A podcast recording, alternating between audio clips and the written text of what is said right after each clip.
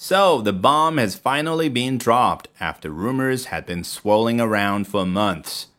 Zhao Liying and Feng Shaofeng announced they were getting a divorce after two and a half years of marriage. The celebrity duo tied the knot in October 2018, and their unexpected announcement sparked shotgun marriage rumors back then.